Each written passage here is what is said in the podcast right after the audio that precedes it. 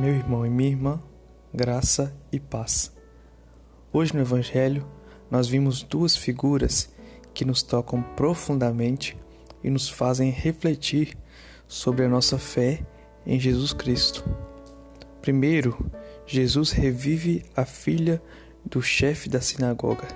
Depois, ele cura uma mulher que há muito tempo estava doente. E ele faz isso, faz essas coisas, mediante aos apelos tanto da mulher quanto do chefe da sinagoga. Vimos que a fé dos dois em Cristo era grande e por isso ele pôde ali realizar seus milagres. Será que tenho tamanha fé em Cristo? Será que ponho em Deus minha esperança?